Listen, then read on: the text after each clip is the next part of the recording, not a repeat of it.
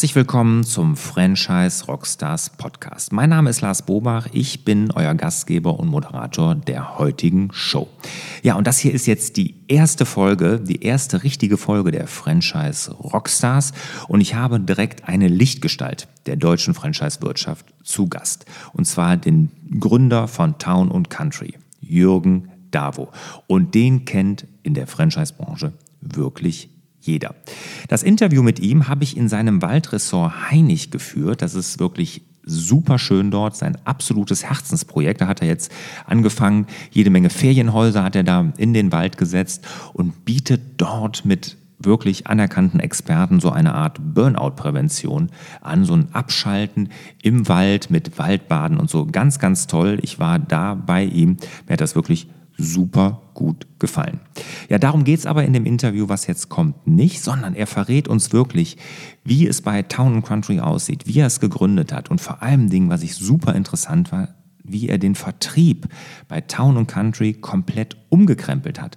Und er hat sich nämlich von diesem klassischen Vertrieb hier mit, was weiß ich, drei Vorschlagsmethode, Einwandbehandlung und so, hat er sich komplett verabschiedet und macht es ganz anders und hat da auch einen sehr, sehr interessanten Namen für.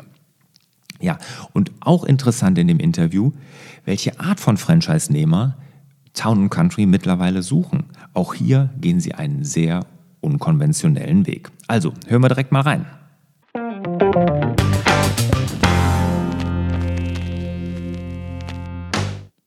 Ja, Jürgen, schön, dass du da bist. Danke, Gerne. Ja, danke für deinen Besuch. Und jetzt lass uns mal ganz kurz an den aktuellen Zahlen von Town und Country teilhaben. Also, was sind da die Zahlen? Franchise-Nehmer, Umsatz, Mitarbeiter. Ja, wir haben 300 Franchise-Nehmer in Deutschland, mhm. sind flächendeckend vertreten, außer ein paar Landkreise jetzt, die äh, in den Bergen oder so, wo ein Town und Country Haus eben wenig gefragt ist.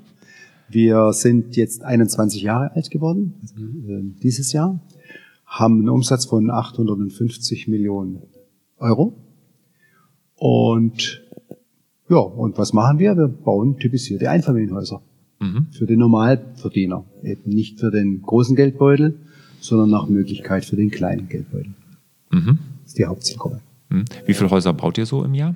4.466 waren es im letzten Jahr. Wie aus der Pistole geschossen. Stark. Und äh, insgesamt äh, über 30.000 gebaute Häuser mittlerweile mhm. in 21 Jahren. Und ähm, ja, es gibt niemanden, der in Deutschland mehr baut als wir. Hm. Ihr seid ja mit Abstand Marktführer, ne? Also ihr habt 4400 noch was Häuser. Wie viel macht der nächste? 2000. 2000, also mehr als doppelt so viel macht ja. ihr. Wahnsinn. Wie erklärst du den Erfolg? Also ich glaube, dass ähm, wir von Town Country, beziehungsweise ich hatte ja die Firma 97 gegründet mit zwei Mitarbeitern, äh, dass wir von Anfang an nicht Ingenieure und Architekten um Rat gefragt haben, sondern dass wir die Menschen, die in den Häusern wohnen sollten und die sich bis dato kein Haus leisten konnten, gefragt haben, warum sie bis heute zur Miete wohnen, vor was sie Angst haben, ähm, warum sie es bisher nicht finanzieren wollten oder konnten. Und wir haben völlig aus der Richtung der Endkunden geguckt und nicht aus der Sicht eines Ingenieurs und Statikers und Bauunternehmers, äh, die ich nenne, unsere Bauingenieure sind Betonköpfe die Massivhaushersteller, die Holzhaushersteller sind für mich Holzköpfe, weil der Holzhersteller, Holzhaushersteller sorgt dafür, dass seine Fabrik äh, ausgelastet ist und der Betonhersteller und, und Steinhaushersteller guckt, dass die Fundamente möglichst dick und groß sind und die Wände äh, dick sind. Aber so richtig die Bedürfnisse der Endkunden mal zu erfragen und die ernst zu nehmen und sich auf eine Zielgruppe zu spezialisieren, das findest du am Markt eben nicht. Und das war der Grund, warum wir ganz einfach mit unserer engpasskonzentrierten Strategie äh, dieses, diesen Nutzen ganz, ganz, ganz nach vorne gestellt haben. Was sollten denn jetzt potenzielle Franchise-Nehmer unbedingt mal über Town und Country wissen, was sie vielleicht jetzt noch nicht wissen können? Ganz einfach, wir haben zwei Systeme im System. Das heißt, wenn jemand sich berufen fühlt, mehr zu beraten und zu verkaufen, dann wird er unser herkömmlicher Franchise-Nehmer, also verkaufender Franchise-Partner. Und wenn er mehr so der Zahlen, Daten, Faktenmensch und Unternehmer ist und mehr Mitarbeiterführung auch machen möchte, dann ist unser Lizenzpartner auch ein Franchise-Partner, aber unser bauender Franchise-Partner. Wir müssen einfach nur zwei Begriffe nehmen, damit mhm. wir sie auseinanderhalten können. Und äh, da, diese zwei Möglichkeiten gibt es eben, einzusteigen. Und äh, was man wissen muss, am liebsten sind uns Quereinsteiger, mhm. die nicht versaut sind, die nicht über äh, so viel Erfahrung im Bau mhm. verfügen, denn ähm, es ist eine sehr uninnovative Branche. Mhm. All das, was man vor 20 Jahren gemacht hat, macht man heute noch. Und das macht Town Country eben anders. Macht es nicht mehr oder macht es macht's, äh, besser. Hat im Ausland äh, Anleihen genommen oder sich Ideen geholt. Und das wird für jemanden, der seit 20 Jahren Häuser geplant und gebaut hat, schwierig, sich auf uns einzulassen. Mhm. Okay, und es gibt also zwei Lizenzmodelle sozusagen. Einmal rein Verkauf, ne, dass ich, also da muss ich jetzt, bin ich hinterher nicht Bauunternehmer sozusagen. Genau. Und es gibt die Bauenden, also das sind dann die Lizenznehmer. Genau, die sind auch keine Bauunternehmer in der Regel, sondern sind Generalunternehmer. Ah, okay. Bedienen mhm. sich also von äh, Bauunternehmen in der Region und Handwerks, Handwer mhm. Handwerker in der Region. Mhm. Und jetzt hast du gesagt, Quereinsteiger sind dir am liebsten. Ja. Ne? Und ähm, was müssen denn gute Franchise-Nehmer mitbringen noch? Also ein Franchise-Nehmer verkaufen muss Empathie. Mhm. Er muss Menschen mögen. Ich sag, fast alles andere kann ich hinbekommen in der mhm. Ausbildung mit unserem mhm. Verkaufssystem.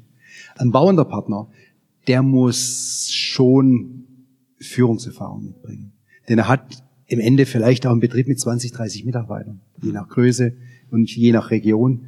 Äh, die er aufbaut und äh, da macht es keinen Sinn, dann einzusteigen und ich will eigentlich gar keine Führungskraft sein. Also mhm. da sind so Menschen aus dem Management, aus dem mittleren Management schon bevorzugt von uns als mhm. Partner. Hm. Und diese, diese, wo du sagst, Empathie mitbringen, also wenn man verkaufender Partner ist, äh, da hast du ja eben was im Vorgespräch erzählt über eure tolle Verkaufsstrategie. Also die finde ich wirklich so sensationell. Erklär das nochmal bitte ganz kurz. Ja, 2008 habe ich ähm, plötzlich gemerkt, dass unser Vertriebssystem alt ist, dass die alten Vertriebsliteraturen eigentlich immer noch das schreiben, was äh, vor 30 Jahren in war und dass das Web 2.0, das damals begonnen hat, 2008, also das Mitmach-Web, so in Kontakt kommen miteinander, äh, dass das überhaupt im Verkaufen keine Rolle spielt. Also dass immer noch verkauft wird wie, wie vorher. Jeder schreibt und sagt zwar, es ändert sich, aber es hat sich am Verkaufssystem nichts geändert. Und ich bin felsensfest davon damals überzeugt gewesen, dass der Verkäufer heute kein Know-how-Transfer mehr machen muss, sondern im Grunde genommen muss er sogar hergehen und muss dieses wahnsinnige Halbwissen, was sich die Menschen aus dem Internet ziehen, wieder zurückführen auf die wirklich wichtigen Punkte, die für ihn und für seine Entscheidung wirklich nachher äh, äh, wichtig sind. Mhm. Und ähm, ja, und so habe ich dann begonnen, ein sehr menschorientiertes Verkaufssystem aufzubauen. Verkaufen 2.0 damals, heute heißt UW Verkaufsmethode. Können wir nachher noch äh, äh drüber sprechen. Aber es ging darum, wir brauchen keine Einwandtechnik. Ich muss den nicht irgendwie versuchen zu überzeugen. Mhm. Ich brauche auch keine Argumente bringen, sondern ich muss die Wünsche des möglichen Bauherrn mit seiner Frau oder der Bauherrin mit ihrem Mann, muss ich letztlich erfüllen. Kann ich die nicht erfüllen, dann brauche ich auch nicht versuchen, einen Abschluss zu machen. Mhm. Und damit sind wir beim nächsten Punkt. Abschlusstechnik braucht es eben auch nicht. Mhm. Wenn wir zusammenpassen, dann kaufst du mir das Haus sowieso ab. Mhm. Denn warum solltest du dann woanders hingehen, wenn du mir vertraust? Und wenn all das, das Produkt letztlich mit deinen Bedürfnissen nahezu zu 100 Prozent übereinstimmt, gibt es keinen Grund, woanders hinzulaufen. Mhm.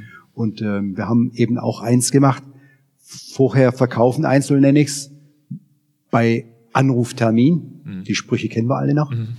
ähm, ja, das kann nicht sein. Mit jedem, jeder Verkäufer setzt sich mit jedem Menschen, der einen Termin will, an den Tisch, bildet den für die Konkurrenz aus, und wundert sich, dass er einen Burnout bekommt, weil er sieben Tage die Woche arbeitet. Mhm. Und kann, jeder hat ja auch nur Samstag und Sonntag Zeit und nur am Feierabend. Mhm. Das sind aber keine ernsthaften Interessenten. Also wir haben dann auch begonnen, unsere Verkäufer auszubilden und gesagt, bitte sprich nur noch mit ernsthaften Interessenten, die wissen, was sie möchten, wann sie was möchten, wie viel Eigenkapital sie einsetzen möchten und dass es wirklich ernsthafte Menschen sind. Mhm. Und durch ein telefonisches Qualifizierungsverfahren auch dass man schon merkt, wir, wir passen zusammen, mhm. wir meinen es ernst, wir mit unserem Produkt und unseren Dienstleistungen rund ums Bauen und du als Kunde, du, du meinst es ernst, du möchtest wirklich aus der Eigentumswohnung oder der Mietwohnung raus. Mhm. Jetzt, wie, hieß das nochmal, dieses äh, Verkaufsverfahren, dieses japanische Wort, was du da gesagt hast? Wu-Wei. Wu-Wei. Wo, wo kommt das jetzt her? Aus dem Taoismus, Tai Chi. Mhm. Äh, dort äh, heißt das ganz einfach Handeln durch, durch Geschehen lassen. Also Handeln durch Geschehen lassen kein Druck ausüben. Oder sei wie Wasser. Wir mhm. haben da so einen kleinen Bach, der da läuft, so ein, stell dir so einen Bach vor im Allgäu, ja, um die Steine rum. Das Wasser findet seinen Weg. Mhm. Und genau so findet der Kunde auch zu uns. Oder so, so führen wir den Menschen oder die Familie, die Bauherrenfamilie zu ihrem Haus. Mhm. Wir begleiten sie ganz einfach auf den Weg in die eigenen vier Wände. Mhm. Und das ist was anderes als ein Haus zu verkaufen. Mhm. Das ist ja ein Paradigmenwechsel schon. Ne? Also ich meine, so wird ja heutzutage noch verkauft. Jetzt, also ich kenne kaum Branchen, wo das so ist wie du jetzt genau. erzählst. Genau. Ne? Oder ich sehr wahrscheinlich ist es in der Hausbaubranche auch nicht so. Da wird auch viel genauso Einwandbehandlung, Abschlusstechnik und und und und und. Ne? Also ich selbst habe ähm, in meinem bis 2008 zwei Tage Einwandbehandlungsworkshops noch angeboten mhm. oder einen Tag Abschlusstraining. Mhm. Ähm, fällt alles weg. Mhm. Ich, dieser Spruch raus ist aus, ne? sobald man da ganz, ganz schlimmer Spruch. Nein, ist auch ein Ja. ja genau, genau, ganz, ganz schrecklich. Aber du, es ist ja auch super erfolgreich. Ne? Also ja, seitdem er das macht, ja auch euren Umsatz verdoppelt oder was hast du? Umsatz verdoppelt und die Verkäufer halbiert. Also aufgrund dessen, dass ein Verkäufer heute nicht mehr zehn Termine macht, um einen Abschluss zu machen, sondern tatsächlich durch die Qualifizierung zwei Termine nur noch hat mit echten Kaufinteressenten mhm. und davon einen abschließt, mhm. hat er ganz andere Kraft und Zeit, um sich um diese Menschen zu kümmern, die mhm. wirklich bauen wollen. Und das führt natürlich auch dazu, dass unsere Verkäufer erheblich zufriedener sind, mehr Geld verdienen mhm. und mehr Freizeit haben. Mhm. Jetzt sagtest du Quereinsteiger. Sag mal, was sind denn so, ich meine, bei 300 Partnern, was ist denn mal so ein Quereinsteiger? Das, das kann eine Kindergärtnerin sein, eine Altenpflegerin. Das äh, im Verkauf, alles. das haben wir alles. Das sind genau die Menschen, die emotional sind, die, die sich auf andere Menschen einlassen können. Total, ja. Das kann auch ein EDV-Berater gewesen sein, der sich zerschlissen hat mit sieben Tage die Woche mhm. und jetzt ganz einfach äh, ähm, ja dieses Hinhören und dieses bei dem anderen sein und das tiefer Fragen versteht und sagt, Mensch, er kriegt wirklich raus, was die Familie möchte, was sie braucht und stellt das Angebot so zusammen. Mhm. Um was anderes geht's ja eigentlich. Überreden, Ratschläge und Vorschläge geben, das ist es eben nicht. Wir sagen immer, mhm. Ratschläge und Vorschläge sind auch Schläge. genau, sehr guter, guter Spruch, den kann ich noch gar nicht. Ähm, jetzt ist es ja bei Franchise-Systemen so, dass am Anfang eine hohe Begeisterung ist und wir wissen ja, auf Dauer nimmt die Zufriedenheit der Franchise-Nehmer ja oft ab. Ne, das ist ja nun bei allen Franchise-Systemen generell so. Oder da hat jedes Franchise-System mit zu kämpfen. Wie sorgt ihr denn für eine nachhaltige Zufriedenheit der Franchise-Nehmer? Also ich bin ein Mensch, der hat Franchising deswegen gegründet, 1990 mit meinem ersten Franchise-System, Immobilien-Franchise-System, bis 1997, weil ich ähm, langjährige Partnerschaften liebe. Also ich möchte nicht jede Veranstaltung wieder überlegen, wer ist denn das jetzt, sondern ich möchte eigentlich über Jahrzehnte Partnerschaften haben. Mhm. Und ich habe heute Partnerinnen und Partner, die seit 1990 bei uns sind, mhm. die im Moment an die Kinder des Unternehmens übergeben. Mhm. Und wie, wie, wie gelingt das? Das ist ganz oft auch im Deutschen Franchise-Verband, bin ich ja im Vorstand mhm. mit seit 2004 tätig und äh, bin dort auch fürs Coaching für kleine und, und, und mittlere Systeme zuständig und für die Ausbildung im Deutschen Franchise-Institut. Und ähm, Dort geht es mir immer darum, du musst Klebstoff schaffen in deinem System. Mhm. Du musst Neuerungen bringen, du musst innovativ sein, du musst aber auch die Kommunikation verbessern, du musst die Partnerängste ernst nehmen, du mhm. musst sie mitnehmen. Ähm, ja, du musst eine Marke schaffen, die so viel Klebstoff hat, dass er sagt, ohne diese Marke kann ich das Geschäft so erfolgreich nicht weiter, weiter betreiben. Und, das äh, ist auch der Hauptklebstoff, den ihr bei Town Country habt, die Marke? Ich muss ein bisschen ausholen. Ähm, ja. Das erste Franchise-System war ja ein Immobilienmakler-Franchise-System. Mhm. Und ich habe dann 96 zu meiner Frau gesagt, wir waren Marktführer in den neuen Ländern mit 75 Franchise-Betrieben.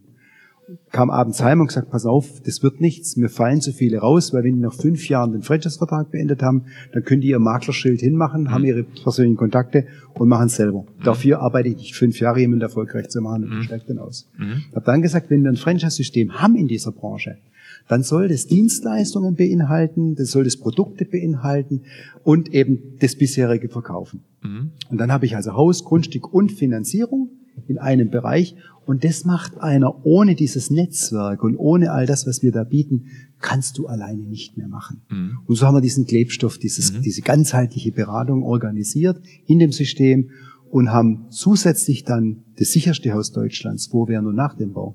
Mhm. Das heißt, wir haben durch diesen Umsatz, den wir drehen, Versicherungsbedingungen für unsere Bauherren, die denen so viele Ängste wegnehmen, mhm. äh, dass die eigentlich gar nicht woanders bauen können, wenn sie, mhm. wenn sie, wenn sie sicherheitsbewusst sind. Und wie wir wissen, 78 Prozent der Frauen sind sehr sicherheitsbewusst und balancorientiert.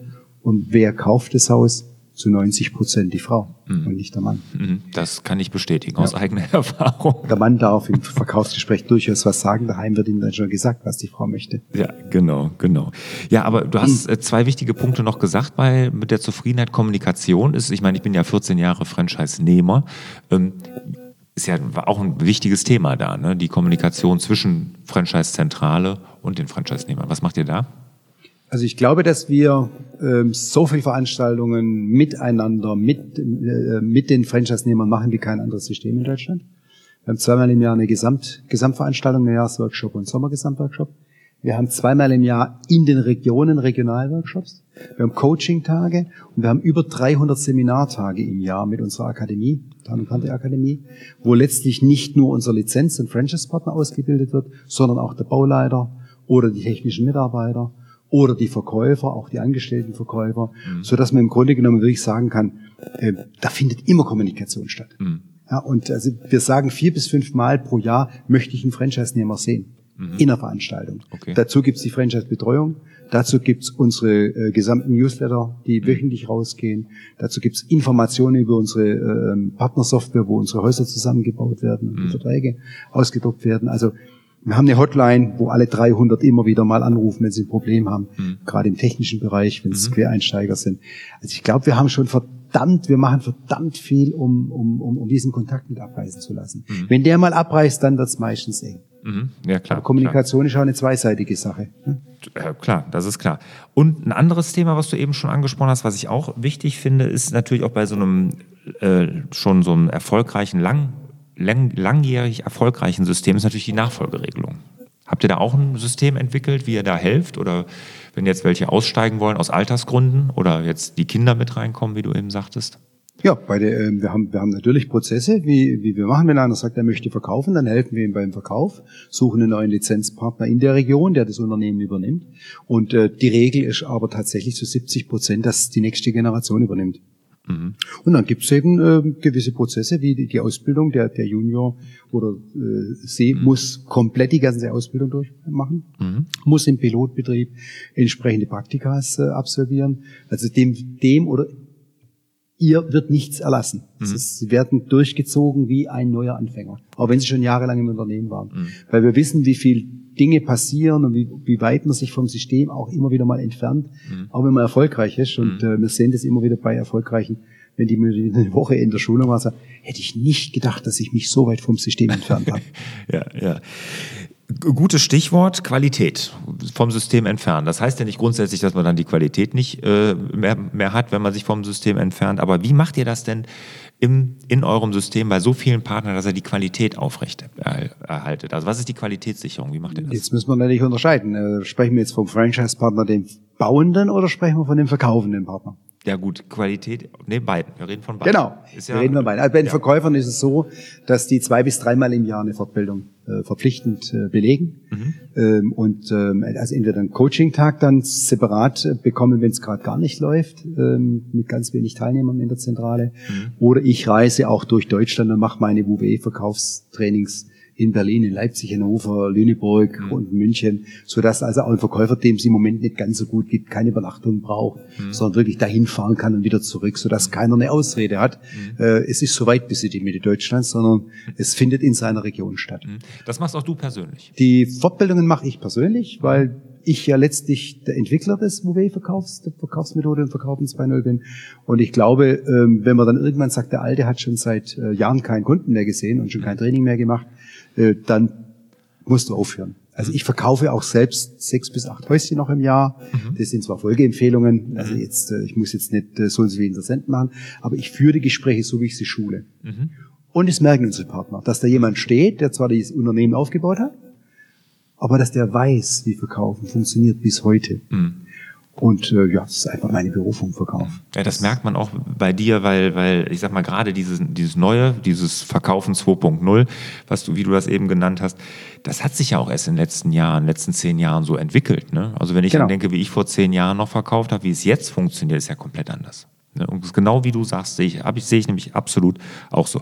Okay, also Qualität bei den Verkäufern, Verkaufenden durch laufende Fortbildung. Durch lau laufende Fortbildung. Und wir haben eine, wir haben eine Vertriebsabteilung, die letztlich die Monatszahlen anguckt, die äh, nicht nur aber Zahlen jetzt vertriebsmäßig, so und so viel Umsatz, sondern wie viele Interessenten, wie viele Veranstaltungen, wie viele Erst- und Zweitermine, sodass man wirklich sagen kann, hier Freund, du, du, du, da gibt's ja erfolglose, immens viel arbeiten wie früher. Mhm. Meistens sind es dann Verkäufer von früher, mhm. die wieder in die alten, jeden, der will, kriegt einen Termin, mhm. erfolglos. Ähm, also da coachen wir sehr viel und, und, und bleiben hart, hart dran. Haben auch in der Region letztlich Regionalleiter und Vertriebsleiter, die aus dem Franchise-System kommen. Mhm äh, so dass die also auch nicht bis zur Zentrale fahren müssen, sondern regionale Vertriebsmeetings haben alle 14 Tage. Also ich glaube, da sind wir ganz gut aufgestellt, sonst hätten wir den Umsatz sicherlich auch nicht. Und beim Lizenzpartner ist es so, dass wir äh, zum Beispiel neue Bauleiter, die müssen einen IHK-Lehrgang machen zum mhm. ähm, äh, Projektmanager Wohnbau IHK mit, mhm. mit IHK-Prüfung. Ähm, die müssen sich an ähm, Baudetails halten, die vom TÜV Süd geprüft sind. Also alle unser, unsere Baudetails sind da, sind einzuhalten, sind Basis unserer Bauverträge mit dem regionalen Handwerker. Und ähm, das wird auch nochmal zusätzlich geprüft von einem äh, ähm, Qualitätsverband, dem VQC in Göttingen, der drei Besuche an jeder Baustelle macht und guckt, ob unser Bauleiter und unser Lizenzpartner tatsächlich die Qualität auch baut, die unser Kunde versprochen bekommen hat. Mhm. Warum jedes, muss, jedes Haus? Jedes Haus. Okay. Warum muss es gemacht also keine werden? Stichproben. Also nee, nee, Stich, jedes, jedes Haus, Haus mhm. muss, muss. Äh, warum? Weil wir bei der R&V, der zweitgrößte Sicher Versicherer, Versicherte sind Deutschlands, denn wir bieten ja eine Gewährleistungsbürgschaft von 75.000 Euro pro Haus. Und die R&V würde uns nicht für fünf Jahre eine Bürgschaft pro Haus geben von 75.000 Euro, wenn wir nicht auf der anderen Seite alles tun würden, was Qualitätssicherung mhm. anbelangt. Jetzt kann man sich vorstellen bei so vielen Häusern, dass es trotzdem nicht immer funktioniert. Erstens haben wir Bauherren, die mit dem Bauleiter nicht können. Zweitens haben wir Handwerker, die nicht das so machen, wie es da steht. Aber wir können bis heute sagen, es gibt kein Haus in Deutschland von über 30.000, das da steht als Ruine. Mhm. Ja? Und ähm, alles, was passiert, passiert. Das muss mhm. bearbeitet werden. Äh, aber der Versicherer hat uns nicht gekündigt die letzten zehn Jahre. Also darf man davon ausgehen, dass das funktioniert und dass wir wirklich das Maximale an Sicherheit liefern. Mhm. Vor dem Bau heißt es, jedes Baugrundstück hat ein Baugrundgutachten, verpflichtend, ist im Kaufpreis bei uns enthalten. Mhm. Und während dem Bau heißt bei uns A, die Baudetails sind einzuhalten, die Qualitätskontrolle ist da und du hast eine 20-prozentige Fertigstellungswirtschaft. Das heißt, sollte irgendwas passieren, unser Lizenzpartner, also unser bauender Franchise-Partner, meldet Insolvenz an, dann haben wir 20 Prozent von der R&V als Bürgschaft, nicht als Versicherung, mhm. die dazu führt, dass wenn da Mehrkosten kommen, um es fertigzustellen, dass das Haus trotzdem fertig werden kann. Mhm. Natürlich hilft die zentrale oder um, umliegende Lizenzpartner dann. Mhm. Und nach dem Bau heißt ganz einfach diese Gewährleistungsbürgschaft, da fünf Jahre und, und ein Monat, äh, 75.000, da kannst du ein Bungalow fast wieder abreißen, wieder aufbauen. So groß dürfte der Schaden sein. Ja, das gibt also, natürlich für eure Kunden eine Riesensicherheit. Das ist ne? ja das, was wir tun. Sicherheitsbewusste Normalverdiener, äh, die wollen wir bedienen. Menschen, die eigentlich eher tendenziell nicht bauen würden und Angst haben und lieber zur Miete bleiben, mhm. bevor sie ihre 20.000 oder 30.000 im Konto nehmen mhm. und die da so einen Bauträger geben, wo man mhm. so viel liest und hört. Mhm. Ähm, und das hilft dann einfach, ihnen diese Angst zu nehmen. Super. Jetzt, jeder redet vom digitalen Wandel. Ich auch. Oder wir jetzt auch. Wie stellt ihr euch denn da auf? Was, was, wie, was macht ihr im digitalen Wandel, im, in euren Abläufen, im Marketing? Gib uns da mal so ein paar Projekte. Och, ganz einfach. Seit 2007 war ich äh, Wissensmanager von Impulse. Und äh, da war ein Punkt zum Beispiel, dass ich damals schon ähm, Webinare gemacht habe. Äh, für über 80.000 musste ich damals noch ein System entwickeln lassen, mhm. um überhaupt dieses Online-Lernen zu machen. Da waren 80 mhm. Leute. Das Jahr später haben wir auf Second Life ein Schulungszentrum gebaut. Äh, mit Schulungszentrum, wo, die, wo meine Franchise-Partner mit Avatare in den Schulungsraum gekommen sind. Ich habe dann den, den Vortrag vorne als Avatar gehalten. Wie als Town and Country hattet ihr Second Life? Second Life mit 22 Musterhäusern und Seminarzentren und äh, haben, haben, das, haben das gemacht. So, und dann haben wir die digitale Agenda 2020 ausgerufen und ähm, haben aber schon 2006 begonnen, den gesamten Prozess der Adresseingabe bis zum Vertragsausdruck und den Zusammenbau des Hauses mit Kalkulation über unsere Partner 2.0 zu haben. Das heißt, wir waren die ersten in Deutschland, wo du Häuser zusammenbaust wie ein Autokonfigurator und am Ende ist ihr Haus, drücken, drücken wir drauf und der Vertrag kommt raus oder das Angebot, je nachdem, ob wir uns mhm. unterscheiden wollen ja. oder nicht. Also Digitalisierung war für uns von Anfang an eine ganz, ganz große Geschichte. Jetzt ist ganz neu äh, gekommen unser Bauherrenportal. Das heißt, ähm, vor zwei Jahren dachte ich mir, sag mal, du kriegst äh, von Amazon gesagt, dein Päckchen ist unterwegs, du kannst gucken, wann das Päckchen wo kommt, äh, wo ist, du kannst wissen, wann es bei dir ankommt. Wieso wissen unsere Bauherren eigentlich so wenig über den Bauablauf? Mhm. Wir haben das Bauherrenportal gemacht. Jetzt mhm. gibt's da ganz viele Informationen, was musst du noch tun, wo stehen wir jetzt gerade, äh, ähm, wie war das die Begutachtung des Bauvorhabens, was ist jetzt zu tun, welcher Mangel muss jetzt behoben werden, weil, weil der Gutachter festgestellt hat, hm, da ist ein Riss noch oder mhm. da ist irgendwas, was eben nicht so sein soll, das mhm. Detail ist nicht eingehalten. Äh, also das, das ist natürlich digital viel einfacher. Der Bauherr kriegt jetzt seine seinen Zugang, nachdem sein Vertrag angenommen wurde und kann auch zum Beispiel Materialien angucken schon. Man muss jetzt nicht in die Bemusterungszentren fahren, sondern kann schon mal gucken, aha, solche Waschbecken kriege ich, solche Fliesen sind drin, die Türen sind im Grundpreis drin, so sehen meine Dachsteine aus, die Farben kann ich kriegen.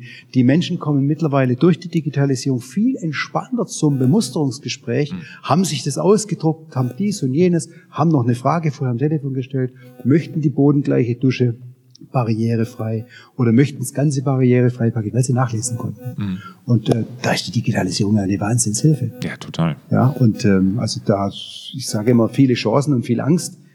Der Lizenz- und Franchise-Partner hat natürlich ganz viel Angst, weil er ja seine Daten zur Verfügung stellen mhm. muss. Die Angst, dass der Franchisegeber im Falle des Ausscheidens den Schalter umschaltet und plötzlich mhm. die Daten weg sind da versuchen wir natürlich auch zu helfen. Aber auf, mhm. deine Daten sind deine Daten, unsere Daten sind unsere Daten. Aber trotzdem, das ist ein Franchise-System eine, eine ganz große Angst. Und sie wollen die Hilfe. Mhm. Sie wollen, dass alles leichter geht, aber auf der anderen Seite wollen sie die Daten nicht rausgeben, das ist eben Überzeugung. Und ganz große Vertrauensfrage, die wir, die wir da äh, Aber das haben. ist auch der Klebstoff, von dem wir eben gesprochen ja, haben. Ja, ne? Also das ist auch ein ganz, ganz großer Bestandteil, weil das kann, ich sag mal, das Bauunternehmen um die Ecke nicht leisten, Nein, so ein, ein, Portal. Ne? Ja. Und ich meine, das ist ja wirklich auch für die Kunden ein Riesenmehrwert, wenn sie so eine Art Cockpit da haben und sehen, aha, so ähm, ist der Stand von meinem Hausbau. Genau. Ne? Und ich kann genau sehen, nicht nur welche Materialien, auch welche Mängel noch sind, wie ist der nächste Bauabschnitt und toll. Wann kommt der Handwerker, wann kommt mhm. der Putzer oder warum mhm. kam, er jetzt nicht? Weil es eben nachts noch Frost hatte und ein Putz mhm. eben plus fünf Grad braucht. Solche Dinge. Mhm. Da kamen immer Anrufe. Mhm. Das äh, beim ja Unternehmer. Ja. Eine tolle Sache. Jetzt über 20 Jahre Town Country, davor mhm. auch schon erfolgreich als Franchisegeber. 28 Jahre Franchisegeber. 28 Jahre Franchisegeber. Da gab es ja nicht nur Licht, sicherlich auch hier und da mal den einen oder anderen Schatten. Was war denn die größte Herausforderung, die du in der Zeit erlebt hast und was hast du daraus gelernt? Im Grunde genommen eine Fernsehsendung vor, vor ein paar Jahren, Story hieß die, mhm. ne, die kennt man ja. Mhm. Und da musste ich verstehen, und da hat mir McDonalds zum Beispiel, die auch Franchisegeber sind, sehr geholfen, gesagt, wenn du die Nummer eins bist, dann bist du derjenige, der bei jedem Thema zuerst dran ist. Hm. Und erzähl mal kurz die Geschichte, genau, damit auch die Hörer das, das verstehen. Es ging ganz einfach so, dass äh, im Raum Köln ähm, eine Zeitungsanzeige gesch äh, ge geschaltet wurde und dass Bauherren gesucht wurden, die ähm, geschädigt sind. Und zufällig ist dort tatsächlich ein Lizenzpartner ausgeschieden. Und drei Anrufe kamen direkt vom Town Country. Mhm. Und ähm, dann hat der ohne sich wirklich ganz tief mit der Materie zu beschäftigen, da eine Story draus gemacht, heißt ja nun mal eine Story. Mhm. Und alle fünf Fälle, die der ausgegraben hat, konnten wir nachher gerichtlich verbieten lassen. Also mhm. das CDF war ja über ein drittes Programm da, mhm. WDR, glaube ich, geht es, mhm. ähm, durfte nicht mehr ausgestrahlt werden.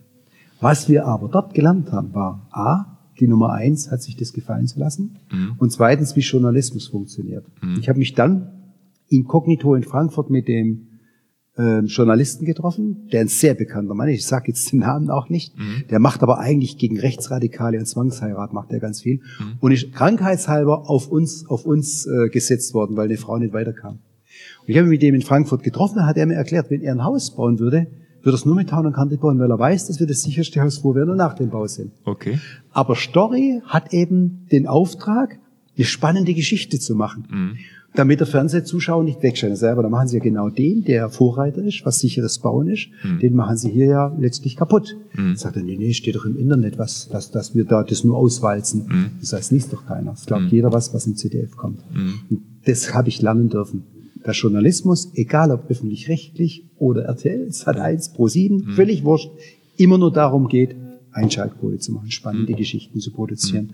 Und ähm, ja, und ich wusste auch, dass man sich wehren darf und wehren kann, mhm. weil alle meine PR-Agenturen sagten mir, gegen CDF hast du eh keine Chance. Meine mhm. Frau und ich, wir sind als Gründer von Town Country so verwurzelt und so stolz darauf, dass es mhm. uns gelungen ist, der sicherste Anbieter zu werden und so viel Sicherheit zu schaffen für, für, für jemanden, der ein Haus baut, dass wir uns das nicht gefallen lassen wollten. Und mhm. haben dann wirklich mit allem gekämpft und haben dann recht gekriegt. Sie mhm. ist leider nochmal ausgestrahlt worden, äh, Einmal, weil die ähm, einstweilige Verfügung nur per Fax war, die muss aber zugestellt werden. Mhm. Wir hätten damals in Köln haben wir gewonnen, denn der, die einstweilige Verfügung, hätten wir ein Flugzeugchen mieten müssen, hätten es zum Süddeutschen Rundfunk vorfliegen sollen, dann hätten sie es nicht ausstrahlen. Solche Sachen lernt man dann. Mhm, okay. Aber das, das ist schon Wahnsinn, äh, ähm, mhm. wie man sich dann als Nummer eins am deutschen Markt plötzlich mit Dingen auseinandersetzen muss, die man als Unternehmer im Grunde genommen nie für möglich gehalten hat. Mhm.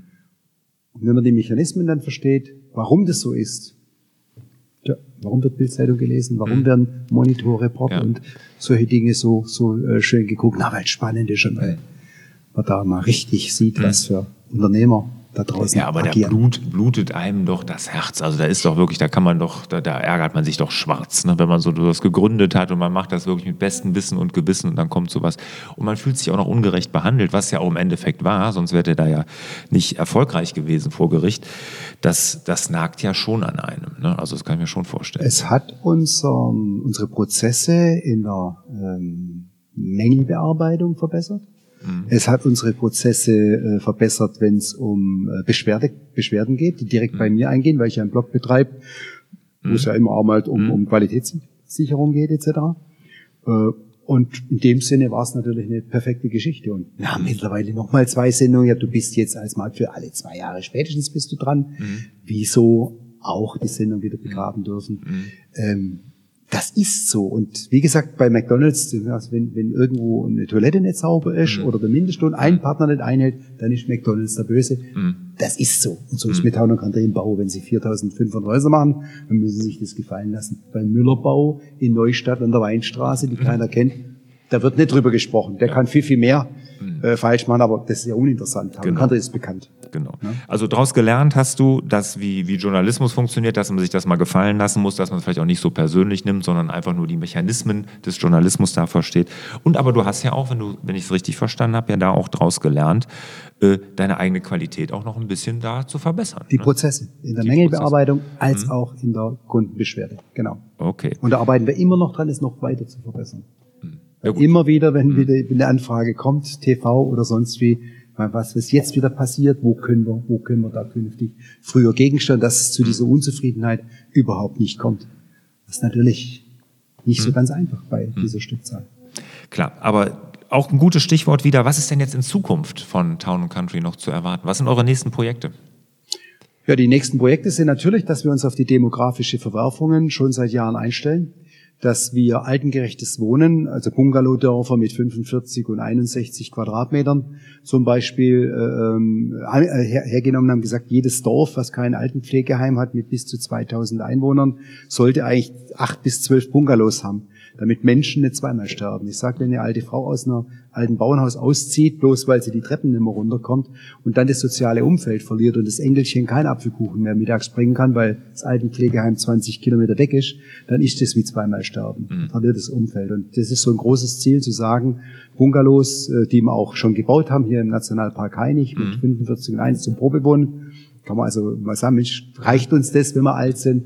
Und dass wir dort wirklich mehr tut und auch äh, ich habe Kooperationen mit verschiedenen Pflegeeinrichtungen, mhm. die das dann koordinieren, die bis zu einer 24-Stunden-Pflege in so einem Bungalow vor Ort das organisieren können. Also das ist für uns, für mich eigentlich ein ganz, ganz großer Punkt, der mir am Herzen liegt mhm. und äh, den ich vor vier Jahren schon begonnen habe zu, mhm. zu, äh, ähm, zu durchdenken. Wir bauen jetzt gerade ein Pilotprojekt auch wieder hier in Thüringen mit 14 Bungalows mit, mit, mit einer Pflegeeinrichtung, die das dann, also die dann die, die Organisation der, der Pflege äh, übernimmt.